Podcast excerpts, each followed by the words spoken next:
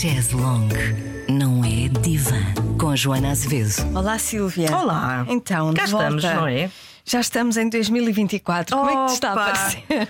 Olha, curiosamente, muito novo parecido ano. com Parecido, não é? 2023. Uhum, Até também- agora. Também achei. Também. Estava à espera assim de uma grande mudança e Não, ainda é. não chegou. Ainda não chegou. Mas há de estar para vir. Vamos ver, talvez em fevereiro. Vamos a mais uma mensagem. Bora. Vamos lá, ponha o cinto, que esta, Esta eh, aqui é pesadota. Esta é pesada. Olá Silvia, adoro ouvir os vossos podcasts. Cheslong não é divã, sou uma fã, mesmo morando no estrangeiro, ouço no caminho até ao trabalho. Que bom! Fofa. Também gostaria de fazer uma pergunta e não sei se é o meio indicado. Claro que sim. Vamos lá. Como é que perdoamos um pai herói que vira vilão quando crescemos? Para explicar o contexto, isso é que vocês adoram. Claro. Claro.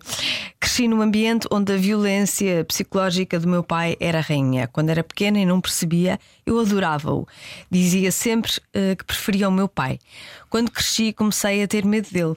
Ele era alcoólico, para ele beber tornava um homem forte e não havia qualquer problema. Era muito ciumento da minha mãe, fê-la viver no inferno. Ela não podia fazer nada sem que isso virasse um drama. As coisas pioraram ao ponto eh, dele beber cada vez mais. Revoltei-me contra ele e o amor que sentia virou raiva.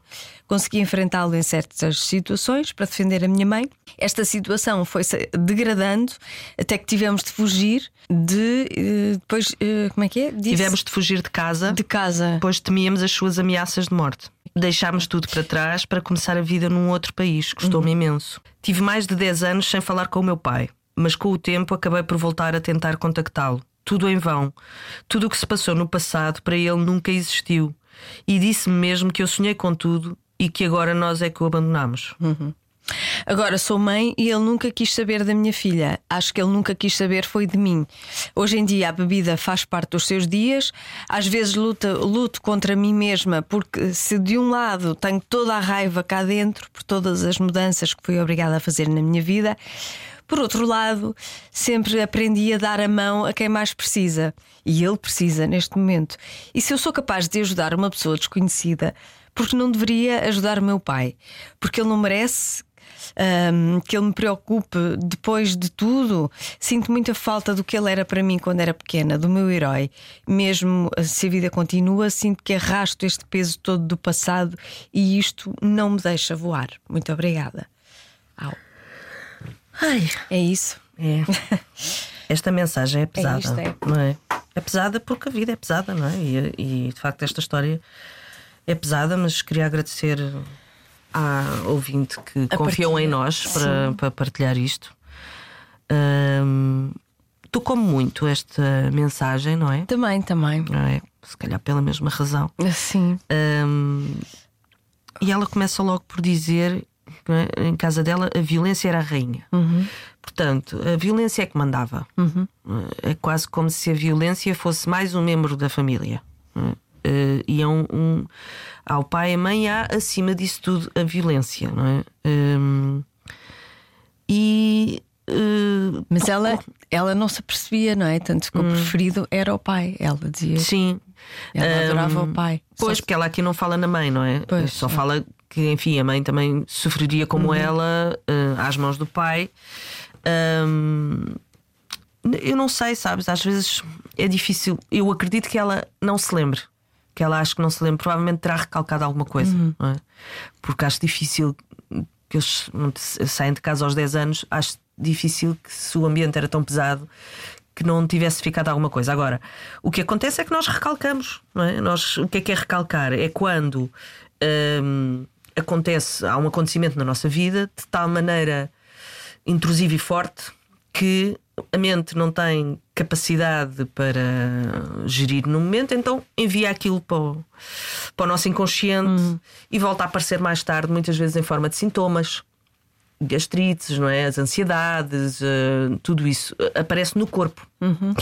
E essa parte a gente não sabe. Nós sabemos que ela tem uma relação, sabemos, ou, ou sabemos que ela tem uma filha, eh, e portanto terá uma relação com essa filha, mas não sabemos mais nada dela. Ah, o que tu me tocou especialmente nesta mensagem foi que eh, eu não sei se ela diz a idade, ela diz a idade que tem. É, eu acho que sim. Hum, o que é que me toca? Não, não diz. Não diz? a idade. Só diz que teve 10 anos Ah, sem falar com o ok. pai. Hum, o que é que me tocou? Eu estava a ler a mensagem e estava a ouvir de facto uma menina pequenina hum, a falar de tudo aquilo que teve que passar e, sobretudo, a falar da ausência do pai. Esta, esta última frase, é? ou das últimas frases, ela diz: Sinto muita falta do que ele era para mim em pequena, do meu herói. Sinto que arrasta este peso do passado e isso não me deixa voar.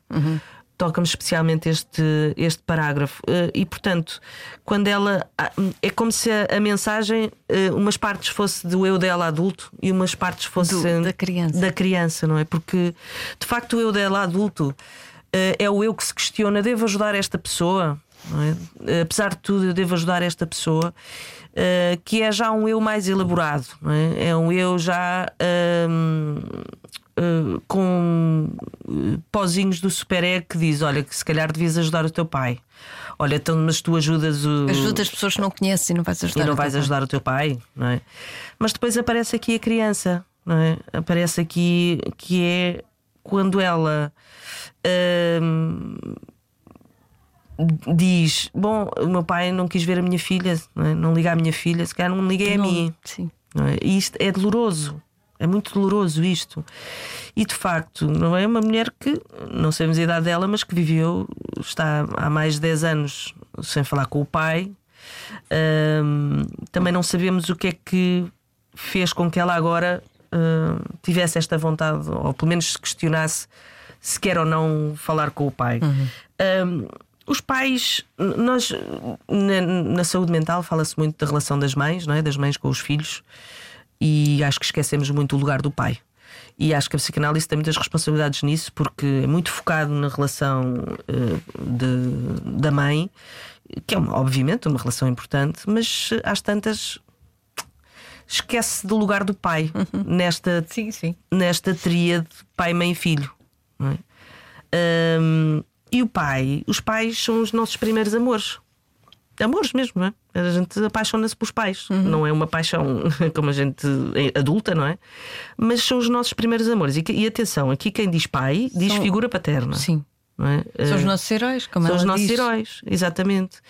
Ah, a mãe tem muito mais preponderância numa fase da vida, não é? É a mãe que, ou a figura materna, ah, que está mais presente, não é?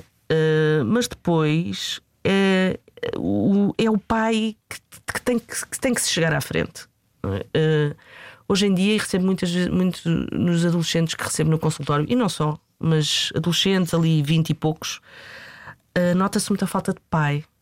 E quando eu digo falta de pai, é não só falta de um. uh, Porque muitas vezes o pai está presente em casa, mas está ausente. O poder simbólico do pai é, por exemplo, quando nós chegamos à adolescência, ou ali na pré-adolescência, é? os miúdos são, os filhos, é como se os filhos fossem prima das mães e depois entra o pai. E o pai tem uh, duas funções primordiais numa primeira fase, nos primeiros anos da vida, que é Uh, quando as mães estão muito embevecidas com os seus filhos, estão ali a lamber as crias, às vezes está a lambe, lambe, e que é absolutamente uh, fundamental que o façam, como é absolutamente depois fundamental que deixem de o fazer. É aqui que entra um bocadinho o pai, porque às vezes as mães entram assim num transe uh, filial em que não vê mais nada à frente que não os filhos, Uh, e é o pai que tem que dizer: Olha, não te esqueças que tu não és só mãe. Uh, para lá, de lamber tanto a tua, a tua cria, vem-me lamber a mim também, que sou teu marido. não é? Portanto, o pai é, é, é a questão do complexo de Édipo, é, é a entrada de um terceiro que vem quebrar esta fusão mãe-filho. Para quê? Para que a mãe possa também ter uma vida e para que o filho possa Uh, paulatinamente ir ganhando, ir se desenvolvendo no seu decurso normal do seu desenvolvimento ir ganhando também, uh, ir formando o seu eu independentemente, independente também. Portanto, esta é assim a primeira, que é um, impedir um excesso materno que, que, que muitas vezes há. E depois uh, é o pai que, por exemplo, na adolescência, é o pai que apresenta um, um, um mundo ao filho, digamos assim, não é? é porque, como se dizia, é, é? a gente sabe que é sempre filho do, da mãe, uhum. às vezes não sabemos se é filho do pai, uhum. não é? Era uma coisa que os antigos diziam. Sim. E portanto, os pais, hum, a relação dos pais com os filhos é qualquer coisa mais. das mães também é uma relação construída mas dos pais é ainda mais, não é? A mãe tem, pelo menos as mães que, que geram os filhos, uh, há qualquer coisa ali que, enfim, pelo menos tem nove meses para, para se habituar àquele filho. O pai uh, tem outra cadência, uhum. digamos assim. E os pais são também a autoridade simbólica, não é? A autoridade paterna. Aliás, o patriarcado é isso. É, é a autoridade simbólica dos pais, uhum. uh, levado a um extremo. Um, e portanto, os pais são. Quando nós dizemos que casamos com os nossos pais, é? ou que temos daddy issues, uh, que eu acho uma expressão particularmente infeliz, porque acho que a acontecer quem tem issues são os pais, não são as mulheres que têm daddy issues. Quando nós dizemos que casamos com os nossos pais, em que eu não sei se isso te acontece, mas eu, em minha casa eu vejo muita coisa do meu pai no meu namorado, uh, porque nós reconhecemos. Nós reconhecemos as coisas, uh, algumas características, quando encontramos alguém, há como que um reconhecimento inconsciente de hum, determinadas características, de determinadas formas de ser, de até físicas, muitas vezes. É como se nós encontramos no homem com quem nos vamos relacionar romanticamente algumas coisas dos nossos pais. E isso acontece porque de facto eles são os nossos Uh, primeiros amores são os nossos heróis e nós, uh, sem que isso seja consciente, acabamos por uh, nos ligar a pessoas com traços semelhantes. Não todos, uhum. de todo, não sempre, mas há qualquer coisa naquela pessoa que nos, que nos faz, que nos dá reminiscências de uma outra. Hum. E muitas vezes eu são os nossos pais. Portanto, estou a dar este contexto para nós percebermos o que é que é viver sem um pai. Uh, e depois, não é um pai que morreu, não é um pois pai não. que morreu, a gente faz o luto. É um pai que está vivo, é um pai que não quer saber, é um pai bom que, que tem uma doença, não é? Mas, mas que é alcoólico. Uh, e que, portanto, não foi possível construir com esse pai uma dinâmica relacional que nós possamos depois levar para as nossas relações com outros homens. Um, e portanto, uh, isso nós não sabemos qual que tipo de relação é que esta mulher tem, não é? Ou que, que tipo de relações é que ela teve, mas uh, uma ausência de pai pode causar alguns distúrbios, digamos assim, Bom, nada, não obrigatoriamente uma fatalidades, mas alguns distúrbios no modo como nos relacionamos uh, com outros homens, se for o caso, uhum. não é? numa relação heterossexual. E, portanto, um, ehm, há também uma certa idealização desta mulher, não é? Por alguma razão, ela sentiu vontade de. Começa-se a questionar agora. Tipo, será que devo contactar o meu pai? Ou será que devo ajudá-lo, não é? Porque ele precisa de ajuda. Sim. E talvez seja esta a razão, não é? Eu preciso de ajuda e ela começa agora a pensar nisso. Mas há também aqui uma certa idealização, não é? Que de facto é o que acontece quando. Hum, hum quando é difícil pensar no pai real. É? Porque o pai que está longe, ou o pai que morreu, ou o pai que não está presente por alguma razão, não temos relação com ele. Uh, e então é mais, mais menos doloroso uh, guardarmos uma imagem uh, benévola do que o oposto. Uhum. Às vezes também fazemos isso quando ele está presente. Sim, para podermos é. lidar com. Entramos ali num processo de negação. É. E... Para poder negar, para poder, para, para poder negar, sim, e para podermos lidar com esta, com esta pessoa que está muito longe de ser aquilo que eu gostaria que fosse, uhum. está muito longe de ser aquilo que eu precisei que ele fosse. Mas esse eu acho que é um, uma espécie de uma passagem para uma, para uma vida adulta. Eu acho que há assim vários, vários passos simbólicos, uhum. não é? Eh, e eu acho que quando nós aceitamos os nossos pais, quando fazemos as pazes com os pais que eles são, é assim um passo que se um dá. Sinal de maturidade. Um sinal de maturidade, exatamente. E de facto, mas isso é, é, mais difícil quando nestas situações, até imagino que haja aqui questões mais traumáticas, não é? É mais difícil porque não, não temos essa possibilidade de poder fazer essas pazes, não é? De que são pazes connosco mesmos. Às vezes não, não tem que implicar outras pessoas. Mas de facto, eh, o que é aceito teoricamente, clinicamente, é que uma pessoa que passa por uma situação traumática ou de violência ou de abuso, o ideal será que são coisas que muitas vezes nos fazem guardar uh, as nossas experiências e guardar tabu e guardar segredos e formar tabus, não é? Tipo, ninguém sabe o que é que se passou uhum. e isso corrói, se mata-nos por dentro. E o ideal é que a pessoa possa pôr para fora uh, num ambiente seguro primeiro e depois possa uh, falar com, neste caso com o pai, e explicar o quão doloroso foi para ela uh, uma infância onde ele não esteve ou esteve da maneira que esteve, não é? Uh, pelos vistos, ela já tentou.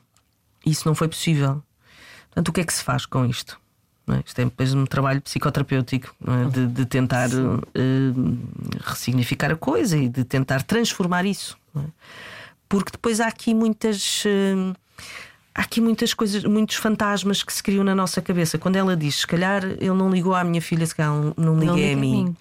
Isto é qualquer coisa que esta mulher tem, provavelmente enraizado nela. E de que forma é que isto depois se traduz nas relações que ela vai tendo é? com outros homens? E com outros homens, não só de um ponto de vista romântico, mas também, olha, por exemplo, com chefes, é? com autoridade, com pares com amigos, é? Eh, seria interessante perceber estas coisas, estas dinâmicas, porque uma mulher que acha que um pai não, não tem interesse nela está ali um bocadinho coxa. Não é? E não sabemos depois como é a relação com a mãe, não é? Mas está ali coxa e está coxa de uma maneira muito profunda uh, e, e, triste, não é? Um, e, e, claro que ela tem que idealizar este pai é? para o manter vivo claro. dentro dela. Uh, só que mantê-lo vivo dentro dela, se calhar não lhe traz. não lhe traz grande coisa. Não é. Quando eu digo matar este pai, é matar o pai idealizado uhum. para dar lugar ao pai real, para que ela se possa uh, ligar eventualmente, se for esse o caso, a este pai real e não ao pai herói. E é difícil, estas coisas são difíceis. Uh, é difícil porque nós vimos de casa, muitos de nós, computador como de sofrimento, da merda que acontece. Uh, e, e, o pior, e depois isto traz connosco, nós trazemos para a vida adulta este nosso lado infantil, que é o pior que pode acontecer é eu descobrir que afinal meu pai não é um herói. É? Então eu prefiro mantê-lo herói, porque pior que isso é não ter pai nenhum. Miúdos que são tirados às famílias imagina aí por volta dos 5, 6, 7 anos, são tirados às famílias por eh, questões de violência. Isto foi um caso que eu acompanhei de perto, hum. não, eu não estava a interagir com o caso, mas acompanhei-o de perto. Um, três irmãos que foram tirados à família porque os pais batiam-se e batiam neles e aquilo era um horror.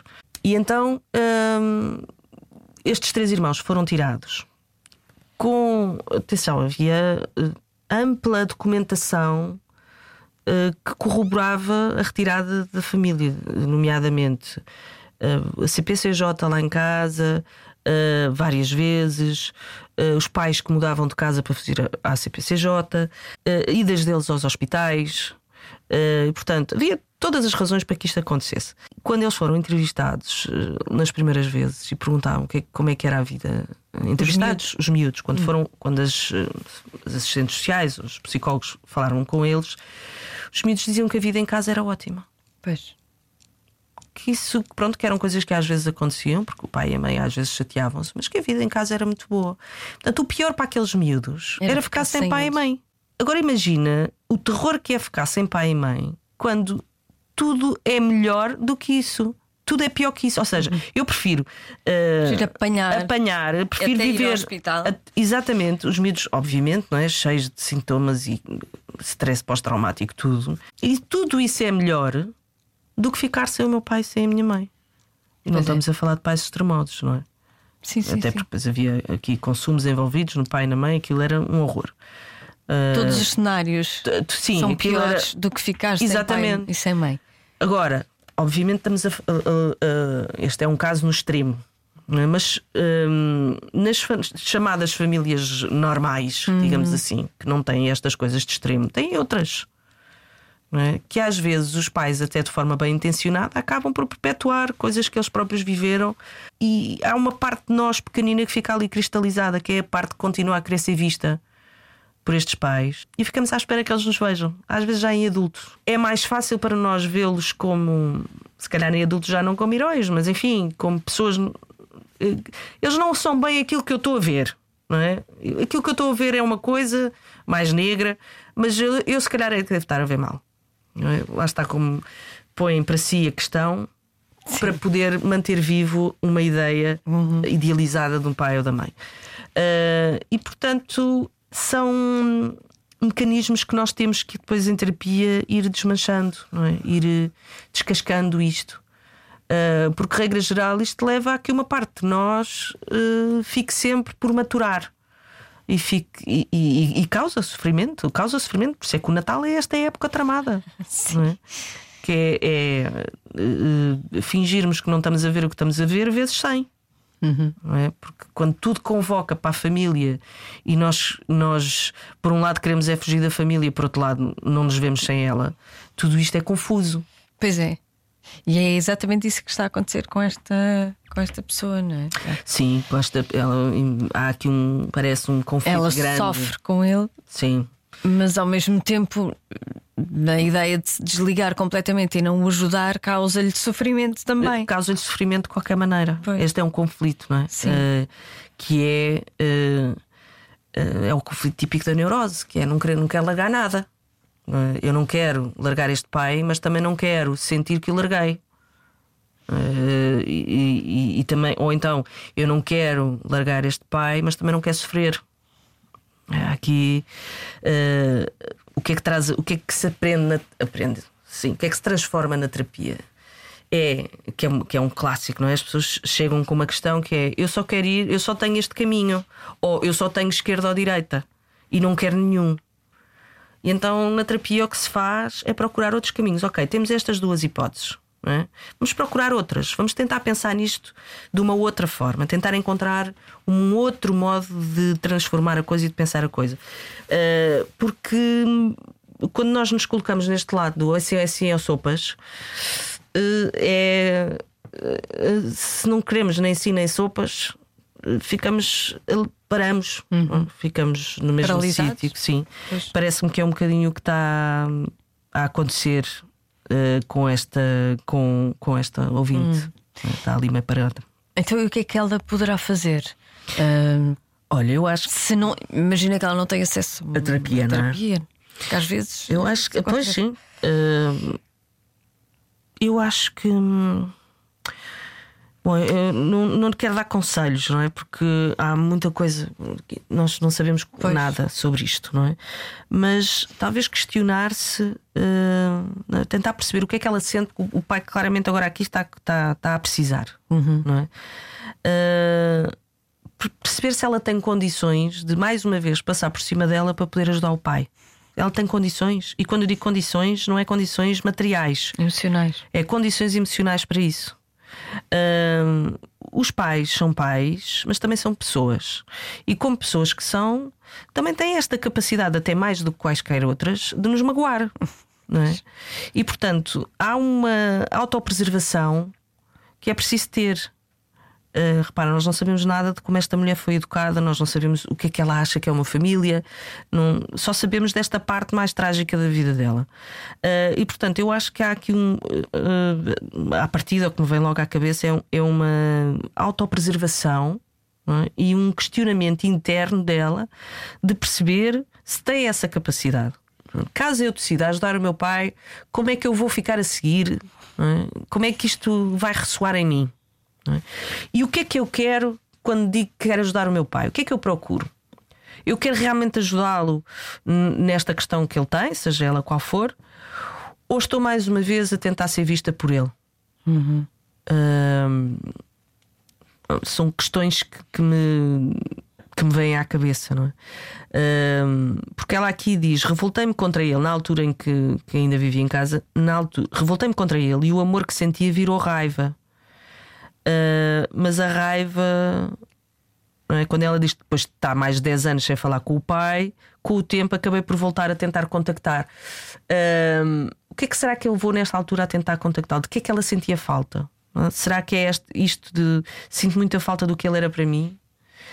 Uh, mas aquilo que ele era para si é? para era ela idealizado, era idealizado. Não era real. Uh, e mesmo que fosse real, já está lá atrás. É? Ela já não é essa menina pequenina. Uh, portanto, talvez o que ela possa pensar é o que é que ela quer deste pai.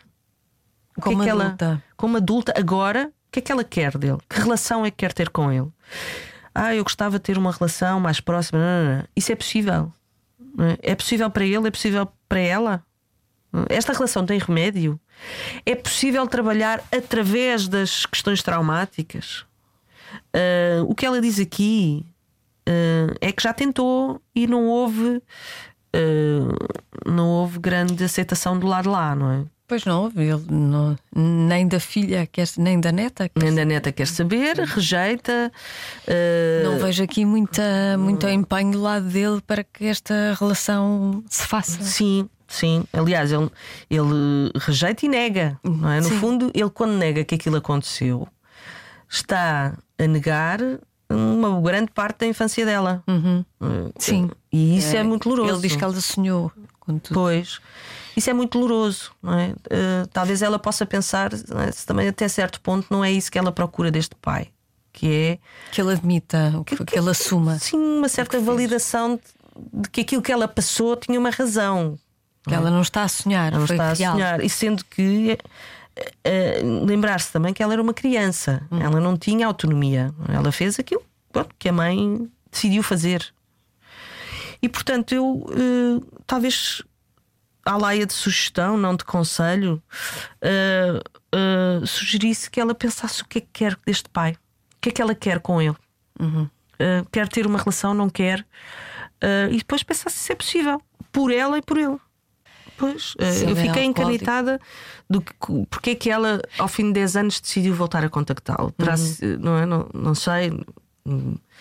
Porque se calhar, se calhar, apesar dele não assumir, ele saberá o sofrimento que, causou, que lhe causou hum. e não quer estar próximo para lhe causar mais, hum. nem dela nem da neta.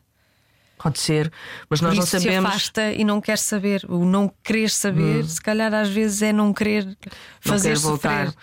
Eu, eu acho Achas que isso já é muito elaborado para o modo como ela pinta o pai. Não é? Hum. Nós só reconhecemos o pai através do relato dela, não é? Porque uma pessoa que eh, fica sem mulher e sem a filha a partir de uma determinada altura e depois está mais 10 anos sem falar pelo menos com a filha. Uh, parece-me muito dissociado desta filha e desta mulher e desta noção de família e desta família, pelo menos. Não sabemos se ela tem outras, outros irmãos. Um, e depois, esta negação de facto faz-me pensar em alguém bastante perturbada, até doente. Uhum. Uh, faz-me pensar que, uh, não sei, pode estar envergonhado. É? Uh, pode, é, pode ser isso que disseste, de enfim, não querer. Mas não há, pelo que ela conta, é um corte radical. Este homem, de facto, parece que não tem vontade de entrar em contato com esta filha. Uh, por isso é que quando ela diz agora que sou mãe, ele nunca quis saber da, ele nunca quis saber da minha filha. Acho que ele nunca quis saber foi de mim. E portanto, se calhar pegando nesta frase, sugerir ao ouvinte que pense bem o que é que quer deste homem. É? Quando ela diz que quer ajudar porque dá a mão a toda a gente, também me faz pensar: porque será, o que é que será que dá a mão a toda a gente? Será hum. que temos que dar a mão a toda a gente? Uh, será que ela tem que dar a mão a, um pai que não, não quer saber dela?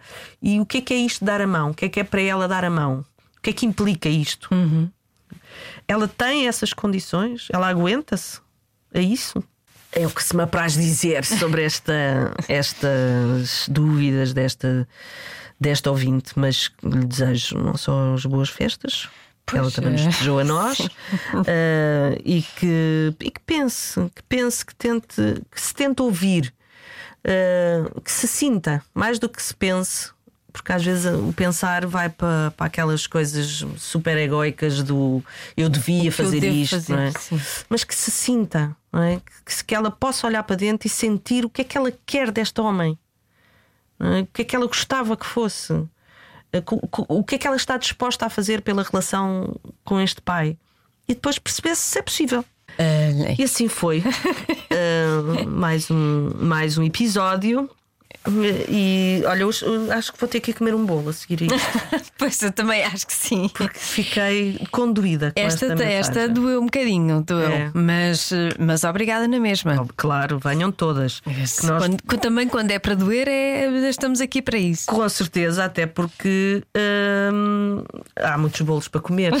É como eu compenso às vezes as minhas É, angústias. com bolos. Com Eu- bolos. Eu, acho que com massas. Ai, com massas também. Sim. Com massas também. Aquela comida mesmo. Sim, com natas e coisas assim Sim. que fazem mal. Sim, que é para a gente Fico esquecer. satisfeita. Obrigada e bom ano. Já vamos aqui, a meio de janeiro, já não sei. Já gravamos isto com alguma antecedência. Sim. Bom ano. Bom ano. Chaise Longue não é divã. Com Joana Azevedo.